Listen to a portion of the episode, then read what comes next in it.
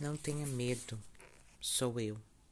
Mateus 14, de 23 a 36.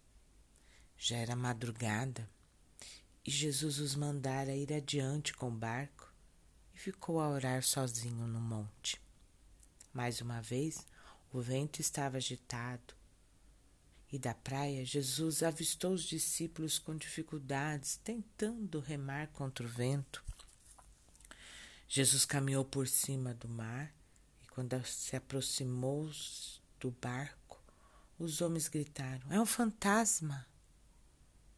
Não tenho medo, sou eu.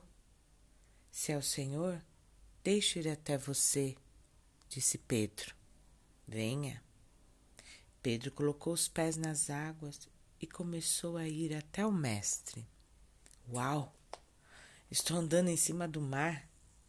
Talvez Pedro pensara assim e prosseguiu ousadamente. Mas o vento soprou fortemente e a chuva começa a aumentar. E se eu não conseguir?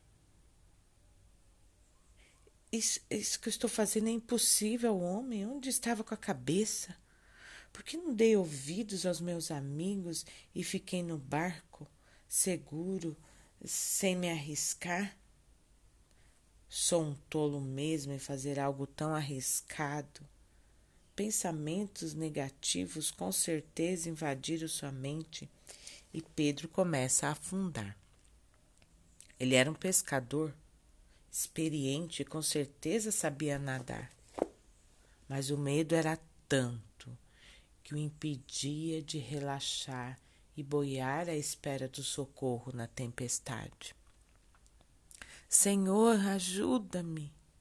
Finalmente lembrou-se que o Mestre estava ali. Não precisava ter medo.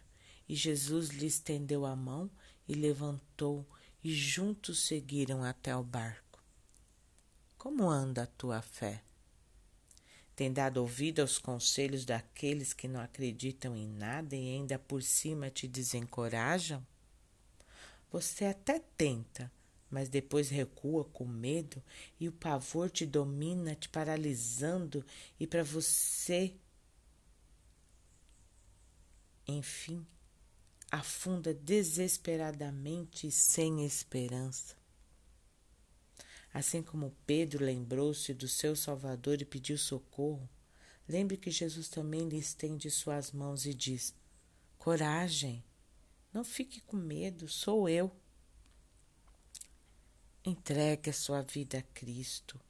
Deixe-o conduzir seguramente ao barco. Creia.